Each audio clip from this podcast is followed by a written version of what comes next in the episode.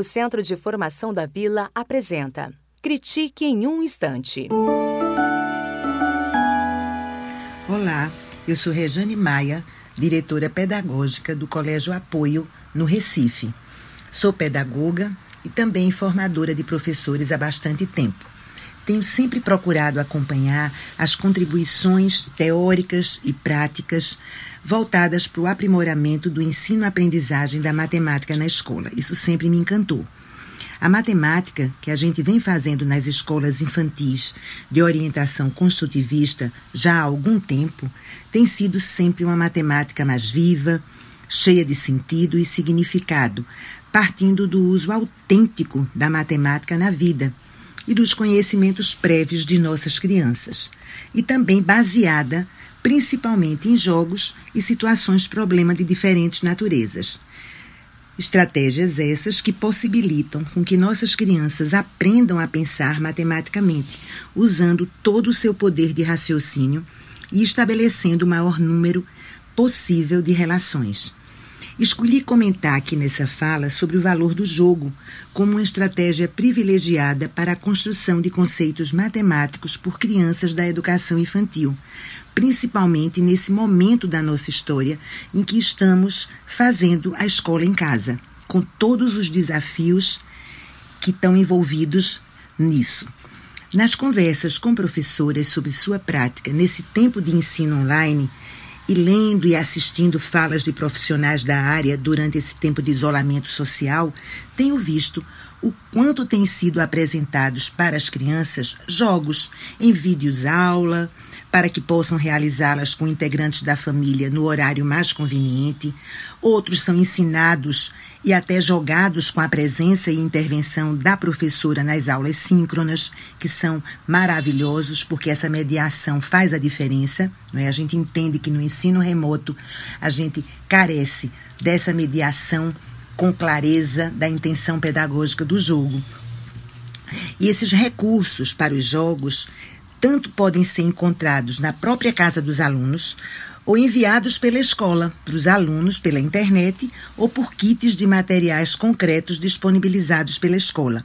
Muitos dos materiais necessários para o jogo também podem ser confeccionados pelas crianças, com o uso de sucatas e com a ajuda dos familiares, o que, o que por si só já é uma proposta bem significativa por envolver habilidades diversas importantes de serem trabalhadas nessa etapa de desenvolvimento.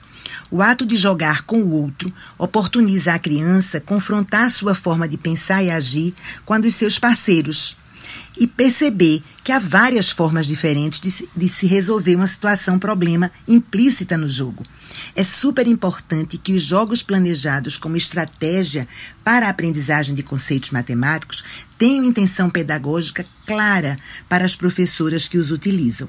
A professora deve, a partir das habilidades e competências que espera que seus alunos construam, pensar nos jogos mais adequados para favorecer essa construção. Construção essa que é um processo longo, não é uma coisa de fazer um jogo uma vez só. Não é? Quanto mais a criança explora o mesmo jogo, mais compreende os conceitos nele implícitos e aprimora suas estratégias de resolução. Jogando, ela vai realizar ações e refletir sobre elas, avançando na construção conceitual. Ações como classificar, seriar, contar, comparar, agrupar, separar, medir, repartir, estão presentes em inúmeros jogos, utilizando baralhos, dados, trilhas, dominóis e muitos outros recursos. São essenciais esses materiais, esses jogos, para a construção do conceito de número, de sistema de numeração, das operações fundamentais, enfim, para toda essa compreensão numérica tão importante a ser desenvolvida já desde as classes da educação infantil. Além da aprendizagem de conceitos, o jogo em grupo oportuniza também a aprendizagem de conteúdos atitudinais, na medida em que a criança precisa trabalhar melhor a espera da sua vez de jogar, dominar melhor essa ansiedade, isso é uma habilidade importante de ser desenvolvida.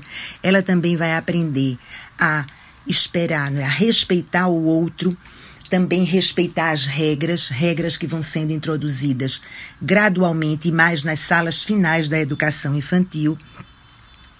Também vai aprender a comunicar suas estratégias, né, tendo um tempo de fala, respeitando a fala do outro, aprender a organizar o seu próprio material do jogo.